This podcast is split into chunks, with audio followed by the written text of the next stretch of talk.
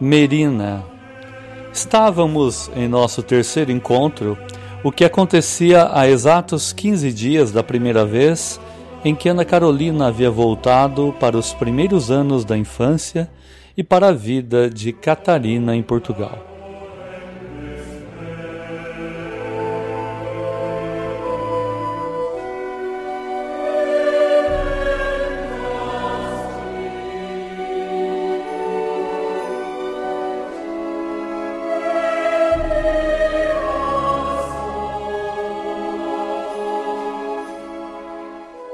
Notei que Ana já estava mais acostumada ao processo de indução à hipnose, sentindo-se muito mais à vontade a cada sessão.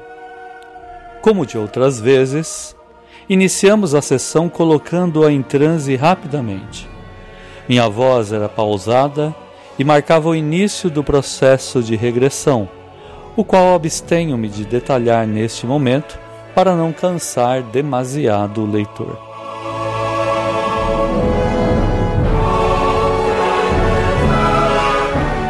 Quando em transe, Ana Carolina respira de forma mais lenta. Seus olhos fechados permitem um relaxamento corporal bastante intenso, favorável ao processo de regressão. Como das primeiras vezes, levei-a ao corredor onde se encontram as portas que a levam às suas vidas passadas, e tendo Ana escolhido uma delas, percebi uma leve mudança em sua postura e fisionomia Assim perguntei-lhe: Onde você se encontra, Ana? Estou numa floresta de árvores muito altas e coloridas, disse ela logo de início. Como você é? Você consegue se descrever?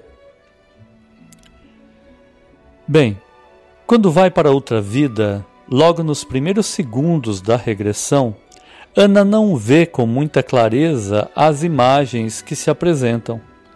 Portanto, é necessário dar-lhe algum tempo para que as coisas que vê e ouve façam sentido e para que consiga responder as perguntas também.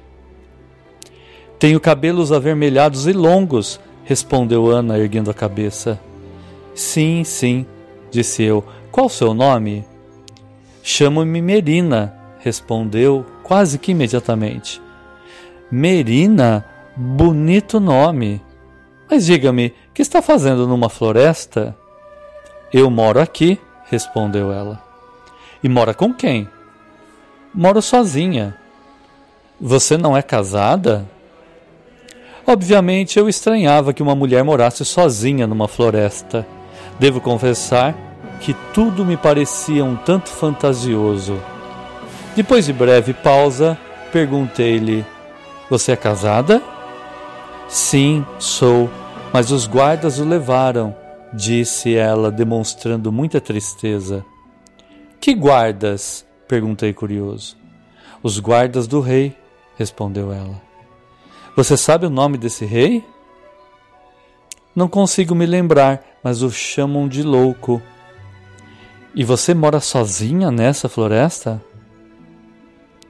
Moro sozinha em minha casa, mas há outras pessoas na floresta comigo pessoas que me acompanharam quando vim para cá.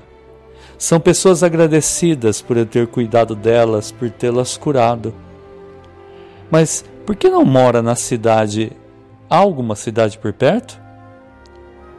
As pessoas não me queriam lá, não gostavam de mim, disse Ana.